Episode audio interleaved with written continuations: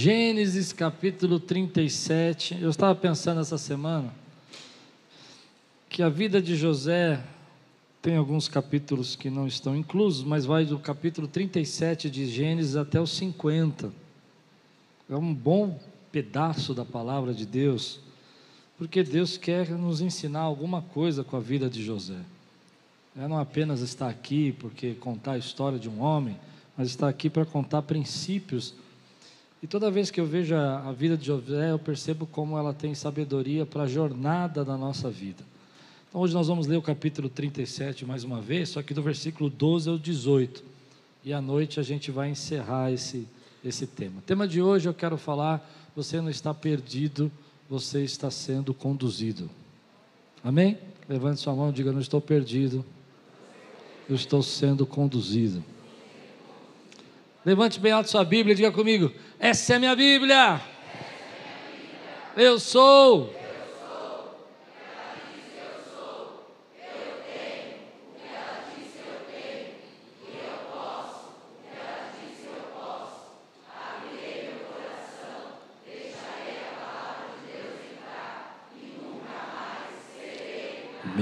Amém. Gênesis 37, aleluia. Os irmãos de José tinham de cuidar dos rebanhos do pai, perto de Siquém. Israel disse a José: Como você sabe, seus irmãos estão apacentando os rebanhos perto de Siquém. Quero que você vá até lá. Sim, senhor, respondeu ele. Disse-lhe o pai: Vai ver se está tudo bem com seus irmãos e com os rebanhos e traga-me notícias. Jacó o enviou quando estava no vale de Hebron, mas José se perdeu quando se aproximava de Siquém.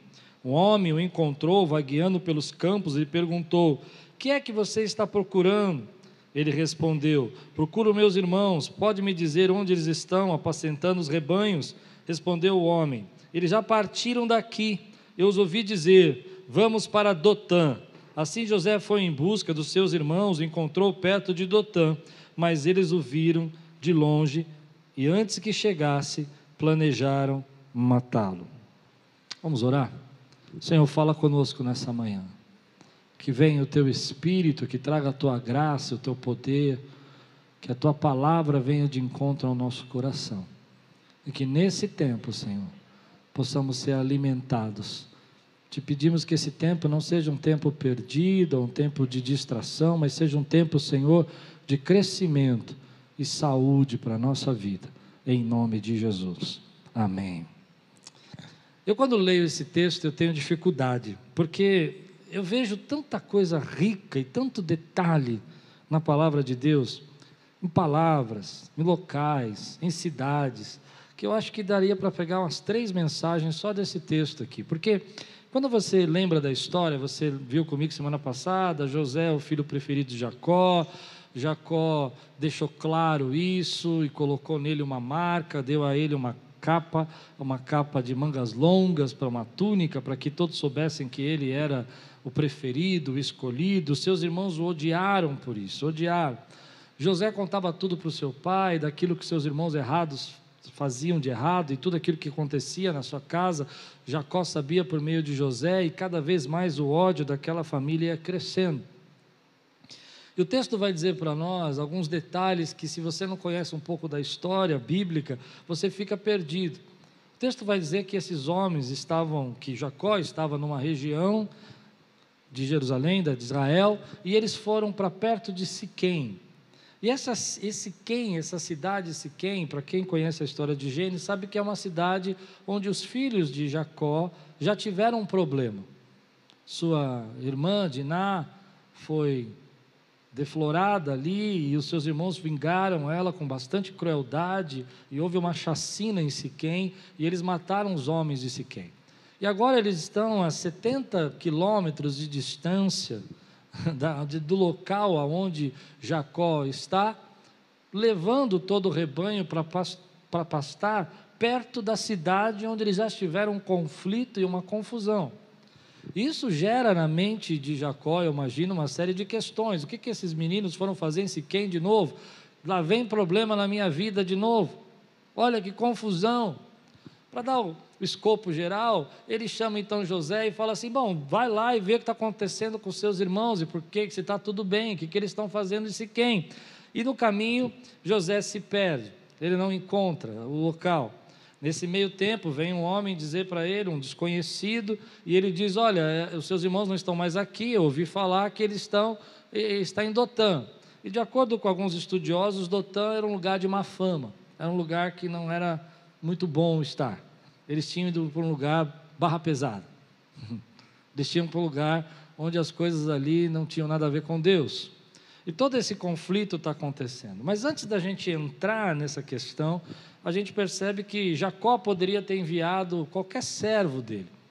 E aí é uma questão que levanta nesse texto: por que, que Jacó vai mandar José, sabendo que José, os irmãos já o odeiam? Sabendo que eles estão em Siquém, que é um lugar de confusão, lugar onde já tiveram problemas, já tiveram é, brigas lá, já tiveram conflitos e massacres. Ele podia ter pego qualquer um dos seus servos, vá lá ver se os meus filhos estão bem, mas no entanto ele manda José. E aí começa então você perceber a sabedoria da palavra de Deus. Você percebe que essa família está perdida. Não tem como você ler esse texto e não perceber os erros de Jacó e perceber como a família de Jacó está vivendo num, num momento de estar se desencontrando completamente. Os irmãos odeiam a José, eles estão em Siquém, que era o lugar onde já tinha havido um massacre. O pai não tem mais autoridade nenhuma ali, não sabe o que está acontecendo, então manda o seu filho. Ele faz distinção entre os filhos, ele tem preferência, ele tem ah, todo tipo de, de, separação. Ele põe, põe glória em um e diminui o outro. E eles vão, ele vai criando esse ambiente. E essa família é uma família que parece que vai crescendo, e à medida que está crescendo, ela está completamente perdida. E aqui é uma lição para nós que eu quero trazer nessa primeira parte. É que, em primeiro lugar, você precisa lutar pela tua família. Nós vivemos um momento hoje onde as pessoas ah, falam tão mal da família. Elas falam tão, tão mal daquilo que nós acreditamos que é a base de todo aprendizado, e a Bíblia vai dizer para nós que esses conflitos familiares já vêm de geração em geração e não foram quebrados na vida de Jacó. Se você lembra da história de Jacó, quanto Jacó sofreu por causa das preferências dos seus pais. Sua mãe preferia ele, seu pai preferia Isaú, e eles viviam em luta, em guerra. Seu irmão quis matá-lo. Isso já era uma coisa que já estava acontecendo naquela família e não foi quebrado, foi continuado. E hoje eu quero dizer que Deus te trouxe aqui para quebrar coisas que vêm de geração em geração contra a tua vida, porque Deus tem algo maior para fazer. Quando a gente olha para isso, a gente percebe que Jacó é esse pai que prefere ficar passivo na situação. E aí eu penso que quando a gente tem que lutar para a nossa família, ah, eu me lembro muito da minha casa. Meus pais se separaram muito cedo. E minha, minha mãe ficou doente muito cedo. Mas eu louvo a Deus porque meus irmãos lutaram pela nossa família. Eu era muito pequeno para lutar pela nossa família. Mas um dia, alguns tios bateram na porta de casa e disseram: Vamos pegar esses filhos e vamos dividi-los. Vai dois para cá e dois ficam com o outro e a gente vai viver assim. E o meu irmão então mandou trancar a porta de casa. Ele tinha 19 anos, mandou sumir com a chave. Meu tio batia na porta, ele não deixou entrar. Ele disse: Ninguém vai sair dessa casa. Nós vamos crescer juntos. Ele era um garoto, ele era um menino, eu não entendia, ele tinha tantas mágoas no coração, porque ele teve que assumir uma família que não era dele, ele teve que cuidar de mim, que era muito pequeno, ah, e, ele tinha tristeza sobre isso. Eu imagino, ele conta que naquele, naquele tempo era, foi tão pesado para ele, mas eu louvo a Deus porque, ah, apesar de todos os conflitos e todas as brigas e toda a confusão que era viver com meus irmãos ali, porque um tem 19, outro tem 17, outro tem 13, eu tenho 5, ainda assim Deus estava lutando pela nossa família e nós estávamos perdidos. Não, nós estávamos sendo conduzidos. Às vezes nós não percebemos que até essa confusão que está acontecendo na vida de Jacó, Deus vai usá-lo para conduzir a vida de José onde ele tem que chegar. Assim Deus usou na minha vida. Essa confusão que eu vivi na minha família, Deus usou para me fazer me tornar a pessoa que eu sou hoje. Então há uma coisa aqui que a gente precisa entender. Apesar disso, apesar de Deus conduzir, nós precisamos lutar pela nossa casa. Você não pode aceitar passivamente as lutas que você tem passado e achar que tudo está bem. Há uma história de, um, de Jordan Peterson. Jordan Peterson, num livro, ele escreveu um livro que diz que ah, às vezes as nossas famílias são mais ou menos assim. Começa-se um pequeno problema, como se você tivesse recebido de presente um pequeno dragão, um dragãozinho. Ele é bonitinho, ele tem uma cauda pequena, não é? Ele tem uma boca pequena, mas à medida que você vai alimentando esse dragão na sua casa, com ódio, com tristeza, com rejeição, com briga, com mágoas, esse dragão vai crescendo e ele vai ficando cada vez mais forte, mais gordinho, e chega uma hora que ele já ocupa toda a tua sala. De tantas tristezas e coisas que você não quer falar, que você acha melhor não tratar, você acha melhor ser passivo, você já não consegue ficar dentro da sala porque ele está ocupando todo o espaço da sua sala. Então já não tem mais tempo de comunhão, não tem mais tempo para estar junto dentro da sala, e esse dragão vai crescendo com esse tipo de sentimento, de mágoa e tristeza, até que a cauda dele vai ficar tão grande que ele já invade o seu quarto. E ele vai passar a cauda dele em cima da sua cama. E aí você tem que dormir de um lado, a cauda do dragão no meio e ela do outro lado já não dá mais para se tocar, porque ele cresceu tanto que vocês não conseguem nem mais se olhar. Viram um de cada lado, ficam de costa.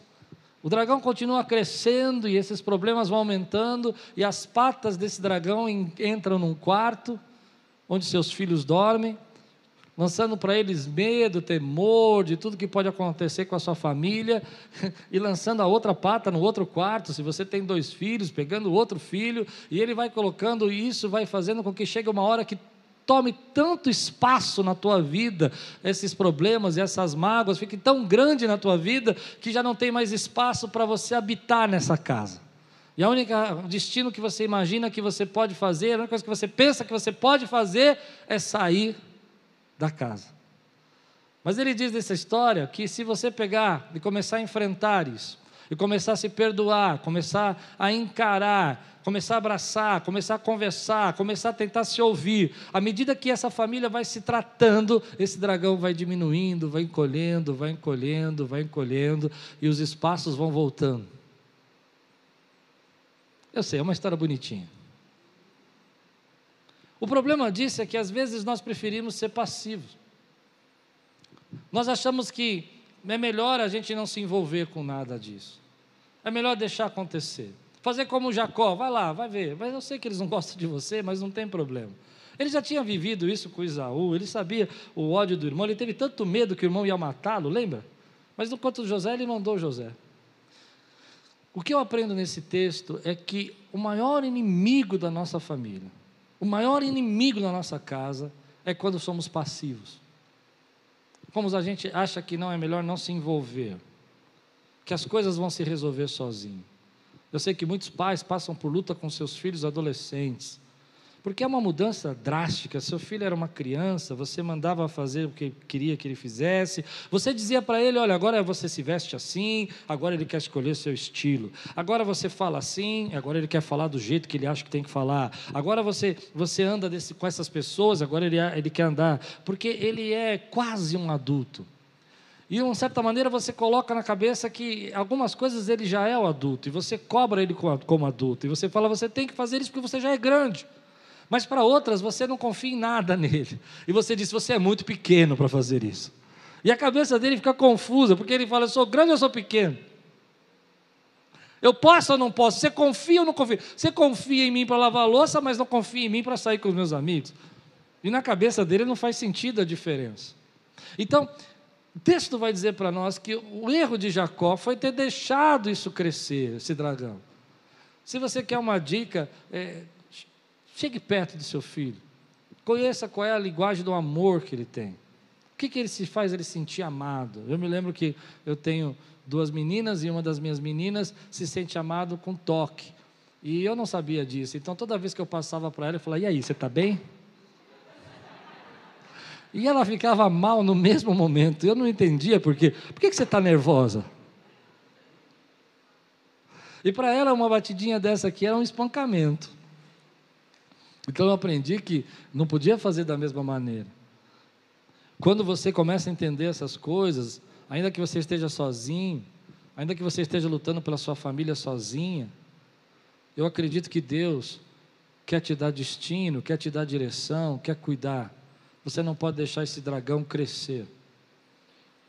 Mas embora essa família tivesse perdida, como a minha família ficou perdida, os meus pais deixaram o dragão crescer ao ponto que um teve que sair de casa, o outro teve que ser internado. Entende? Isso acontece na nossa vida. Deus ainda está enviando você.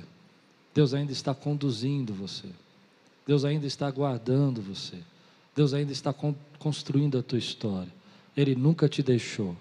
Ele nunca te abandonou. Mas a palavra de hoje para mim e para você é: lute pela tua família. O texto vai dizer que José então sai, porque o seu pai enviou, e no caminho de Siquém ele fica perdido. E esse texto mexe comigo. Porque quem aqui já não se sentiu perdido em algum momento da sua vida? Quem aqui nunca passou na sua cabeça e falou assim: o que, que eu estou fazendo? Por que, que eu estou fazendo?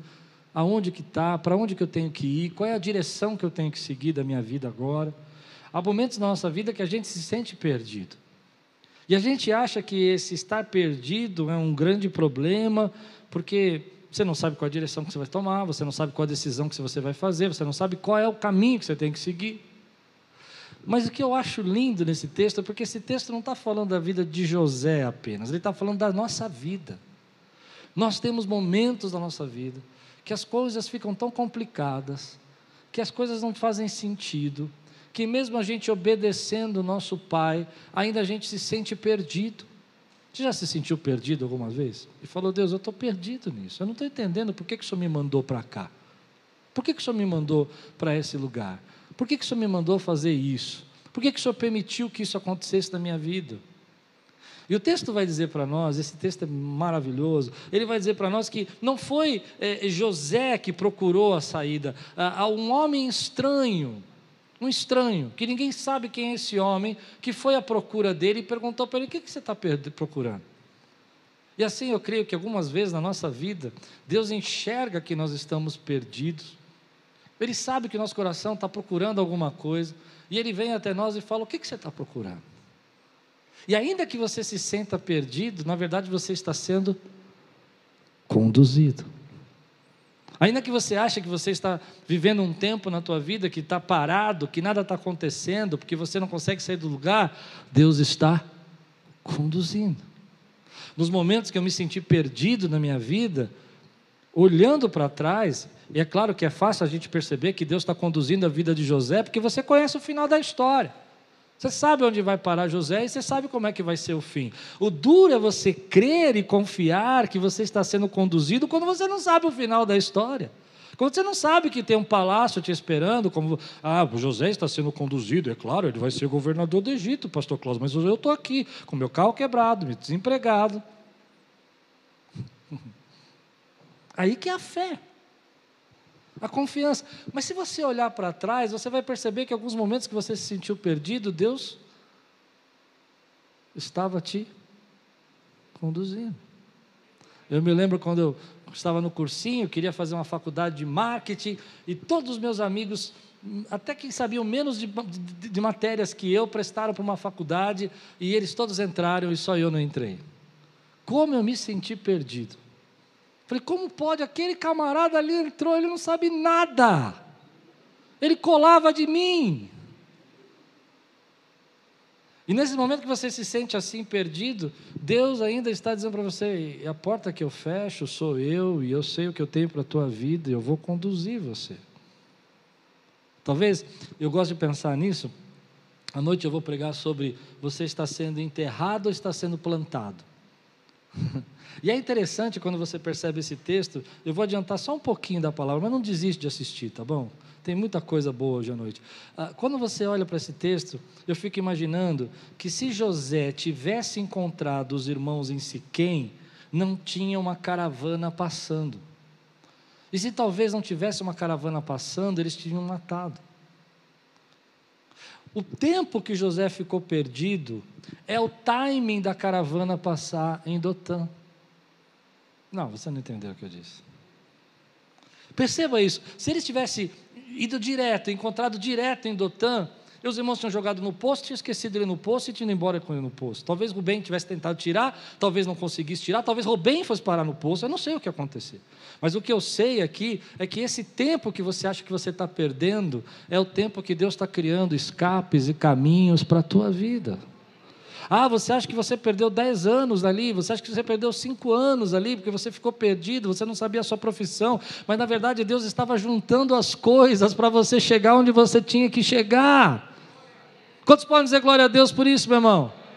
Ah, você acha que aqueles erros que aconteceram no seu ministério, no seu trabalho, foram tempo perdido na sua vida? Na verdade, era Deus colocando as coisas em ordem, para que você pudesse estar no lugar certo, no momento certo, para que houvesse escape para a tua vida. Então hoje eu quero falar com pessoas que se sentem perdidos. Talvez você ache que tudo na tua vida está confuso, está fora de lugar, não, não é exatamente do jeito que você planejou, mas eu creio que Deus está conduzindo a tua vida até nesses momentos. Eu me lembro quando nós estávamos numa igreja, no começo desse ministério, e o pastor nos convidou para nos retirar daquela igreja. Como eu me senti perdido.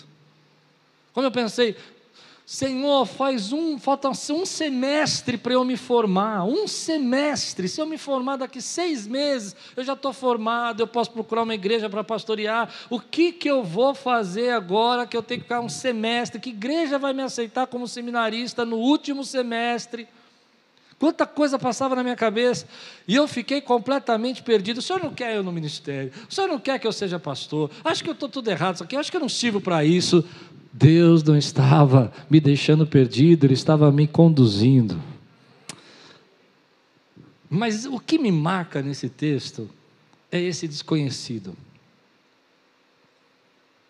Eu não consigo ler esse texto sem chorar. Porque o desconhecido pode ser um anjo ou pode ser um demônio. Pode ser um ser humano, mas eu não consigo parar de pensar: e se José não tivesse encontrado o homem de Siquém?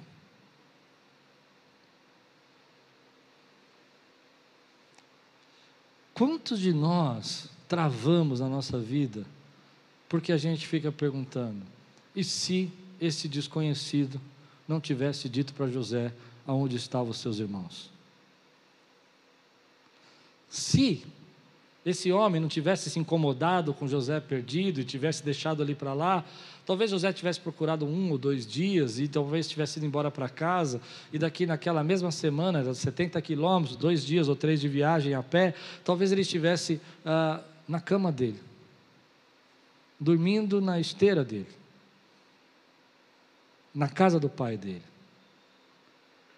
Mas um desconhecido passa e vê ele procurando e fala: Eu sei onde está o teu irmão. E eu vou te dar uma direção. Eles foram para Dotã. Eu fico imaginando José dentro do poço pensando assim: e se eu não tivesse encontrado esse homem? Você já fez isso alguma vez na sua vida? E se eu não tivesse vivido nessa casa? Se minha mãe não tivesse essa doença? Se meus pais não tivessem separado? Se eu não tivesse perguntado para ninguém? Se eu não tivesse parado naquela, naquele farol? Se eu não tivesse casado com aquela pessoa e tivesse escutado os meus pais. Existem esses desconhecidos que marcam a nossa vida e nos dão um destino. Alguns nos dão um destino que nos levam para alegria, para paz, e você fica feliz porque você encontrou um amigo que te abriu a porta para o teu emprego. E Deus usa esses ah, desconhecidos também, por isso que eu disse que às vezes são anjos mas algum desses desconhecidos nos ferem, nos machucam, nos mandam, mandam para direções que a gente nunca quis ir. E, gente, e eu carreguei durante muitos anos dentro de mim, entende essa expressão? O homem disse quem? Por quê? E se? Quanto tempo na minha vida eu chorei, na minha adolescência, na minha juventude, perguntando: e se? aquele dia não tivesse acontecido isso? E se aquela briga não tivesse acontecido? Se naquele dia meu pai tivesse chegado mais tarde em casa e minha mãe já tivesse se acalmado? E a gente chora. E a gente lamenta. E um sentimento de angústia, de fracasso, de pergunta: aonde eu errei? Aonde eu errei? Será que era para eu estar aqui nesse poço agora? Será que não era para eu estar na casa do meu pai? E vivendo ali com o carinho dele, o amor dele, recebendo os presentes dele. E agora eu estou aqui nesse buraco. Se aquele homem não tivesse encontrado José, José não teria encontrado seus irmãos. E assim que é a jornada da tua vida.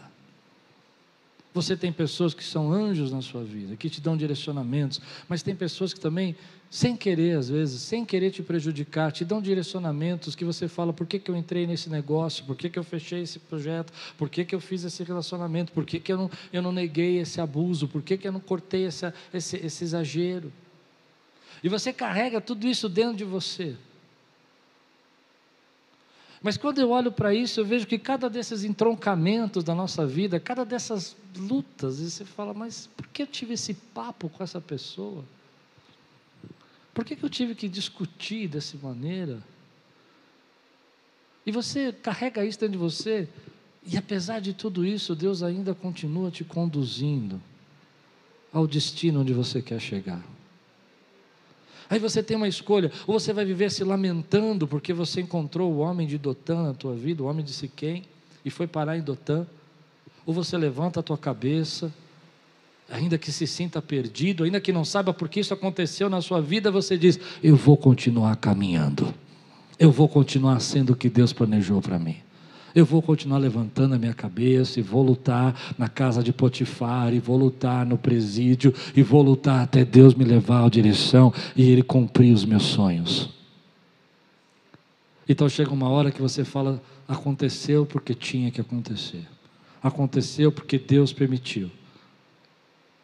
E tudo, tudo apesar da dor. Eu não estou dizendo que Deus queria o divórcio dos meus pais, eu não estou dizendo que Deus queria a doença da minha mãe, eu não creio nisso, eu não creio que Deus queria o divórcio dos meus pais, eu não creio que Deus queria que minha mãe ficasse doente, mas eu creio que tudo coopera para o bem daqueles que amam a Deus. Eu creio que Deus pega essas situações. Posso ouvir você dizer glória a Deus por isso, querido?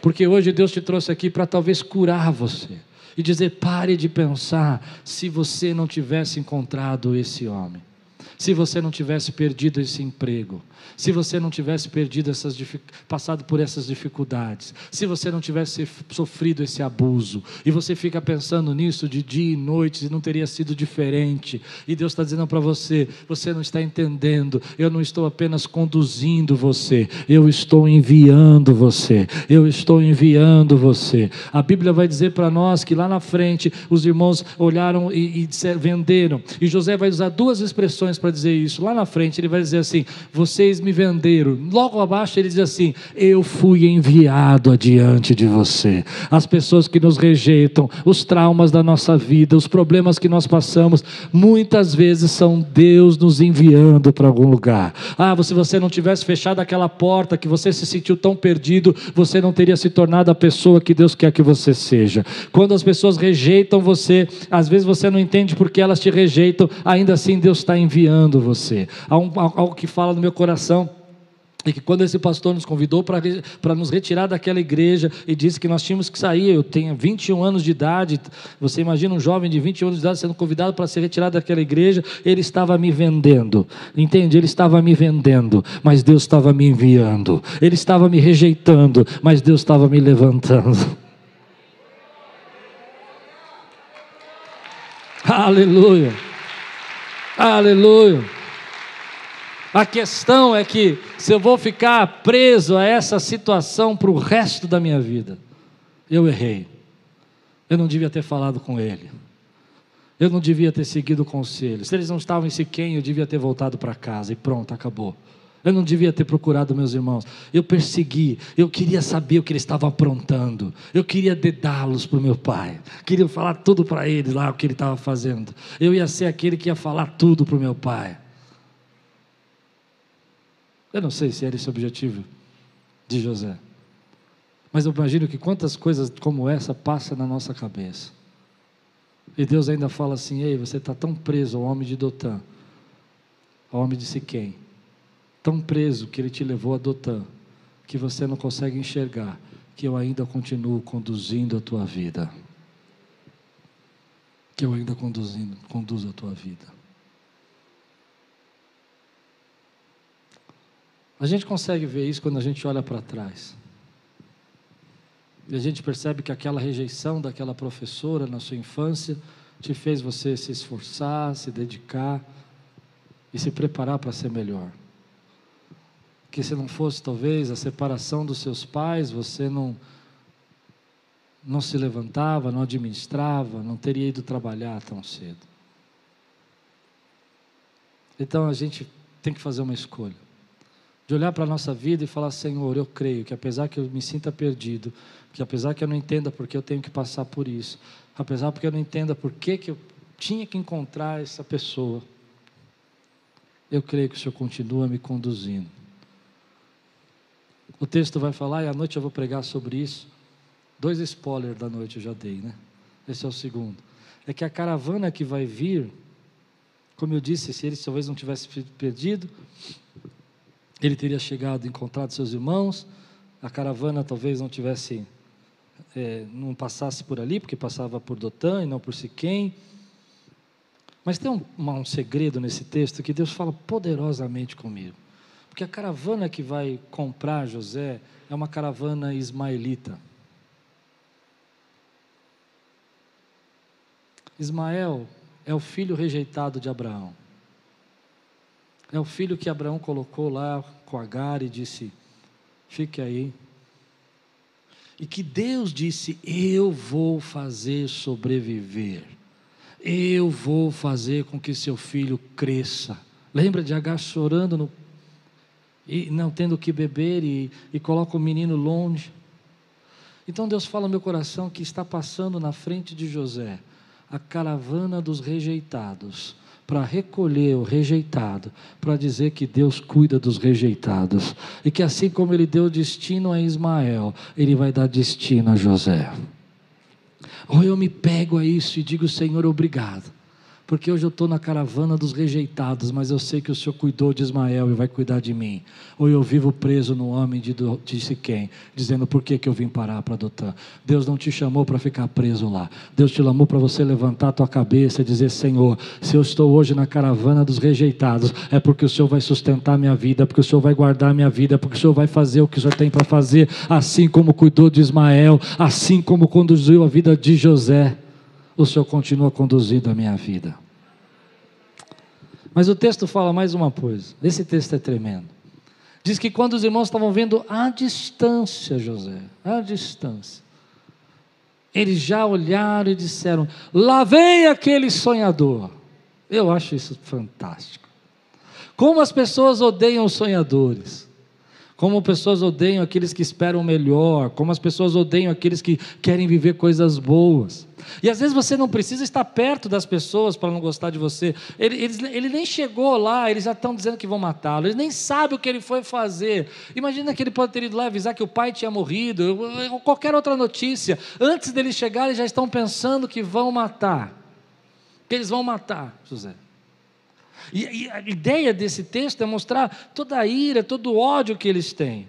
E algumas pessoas não vão gostar de você, algumas pessoas vão rejeitar você, algumas pessoas não vão curtir aquilo que você sonha, aquilo que você deseja na sua vida. E elas vão dizer para você que você é um sonhador. Mas eu creio profundamente que esse texto está dizendo para nós que, embora elas possam não gostar de você, embora elas possam até rejeitar você, a rejeição delas é um jeito também de Deus te dar um destino. Às vezes as pessoas que fecharam a porta, se você não tivesse sido demitido, ela te rejeitou, ela disse que você não era um bom profissional, de alguma maneira isso te feriu, você deu o seu sangue, você trabalhou, era o jeito de Deus estar dizendo assim: eu continuo conduzindo você, eu vou usar o ódio, eu vou usar a rejeição, eu vou usar o desprezo deles para que você se levante e seja aquilo que eu planejei para a tua vida. Muitas vezes nós ficamos presos a isso, falando, Deus, mas por que, que isso tinha que acontecer? Por que todo esse ódio? Eu pensei que aquele pastor, quando ele mandou a gente embora, ele nunca imaginou que ele estava nos dando um destino. Ele estava nos rejeitando, eu entendo isso. Ele estava nos vendendo, mas Deus estava dizendo assim: Eu estou levantando você. Eu estou dando um destino. Aí, quando uma pessoa, por exemplo, passa uma dificuldade, cada momento da nossa vida, quando a gente passa uma dificuldade, muitas vezes essa dificuldade é um jeito de Deus te enviar. Vou explicar. Por exemplo, se eu não tivesse sofrido tanto na minha casa, por causa da perda dos meus pais, talvez eu não fosse uma pessoa que lutasse tanto pela família. Entende isso? Porque a rejeição e a dor que você sofre é um jeito de Deus te enviar. Se você não tivesse passado tantas dificuldades financeiras na sua infância, problemas, dificuldades, você não ia se preocupar tanto com as coisas sociais que você se preocupa. E você se preocupa por quê? Porque a rejeição, o ódio, a mágoa, a dor, a tristeza, é um jeito de Deus te levantar para enviar você. Por isso o tema da noite é você está sendo enterrado ou está sendo plantado. Porque às vezes a gente acha que essas pessoas estão roubando o nosso sonho, mas que as pessoas possam olhar para você na rua e falar: lá vem um sonhador, cheios dos sonhos de Deus, cheios do Espírito Santo. Gente que acredita no melhor que Deus pode fazer. É melhor ser o sonhador. Eu prefiro ser chamado de um sonhador, de ser viver uma vida angustiada, com tanto ódio, tentando matar o sonho dos outros, tentando ficar frustrado porque os outros estão realizando seus sonhos. Deus tem sonhos para você. E às vezes aqueles momentos que você viu a porta fechada, você bateu a cara na porta e ela não abriu para você. E você fica tão triste, achando que isso acabou com a tua vida, Deus estava enviando você. Eu vou dizer para você, eu jamais pensei, quem me conhece sabe isso é verdade, que nós íamos começar uma igreja. Jamais imaginei isso. Não era o meu plano, não era o meu propósito. O que eu queria realmente fazer, quem me conhece, é terminar meu seminário, continuar minha carreira profissional, crescer profissionalmente. E talvez, depois de uns 10 anos, sendo um pastor auxiliar, se assim Deus quisesse, me chamasse, sair da minha empresa e começar um trabalho com alguém, não sozinho. Mas se aquele pastor, glória a Deus, não tivesse me jogado no poço, eu vou dar spoiler da noite. Aquiles não seria plantado.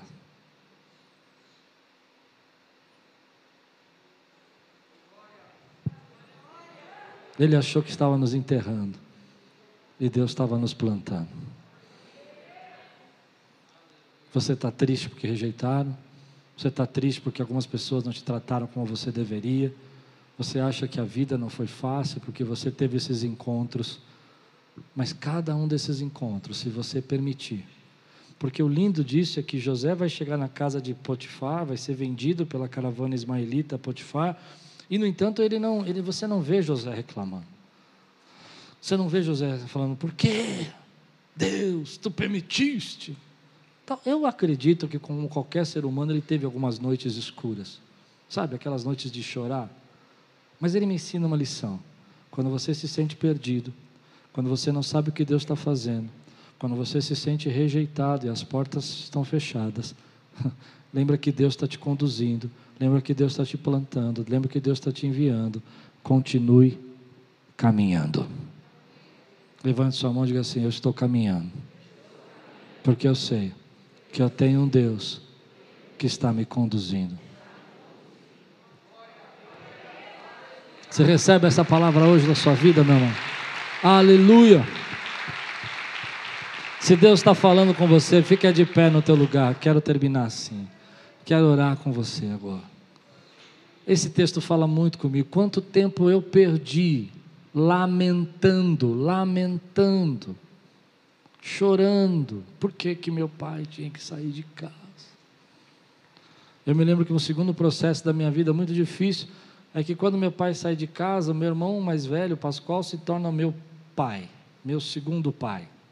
E ele vai cuidando de mim, vai me instruindo até os 14 anos de idade. Quando chega a 14 anos de idade, ele é convidado a pastorear uma igreja em Curitiba. E ele muda para Curitiba. E você não tem noção como eu me senti, rejeitado pela segunda vez. Falei, Deus não é justo. O senhor já tirou o primeiro, agora tira o segundo. Pensa na minha cabeça com 14 anos de idade. Como agora? Quem vai ser o meu modelo? E todo tipo de rejeição nasceu no meu coração. Todo tipo de sentimento de rejeição nasceu no meu coração. Mas eu creio em algo poderoso para dizer para você. Hoje eu olho para trás e entendo que se isso não tivesse acontecido, provavelmente eu não estaria pregando para você aqui hoje. Pro, muito provavelmente Aquiles não existia. Entende isso? Mas quanto tempo eu perdi chorando, perguntando, questionando, ao invés de deixar simplesmente com que Deus me conduzisse pela confiança.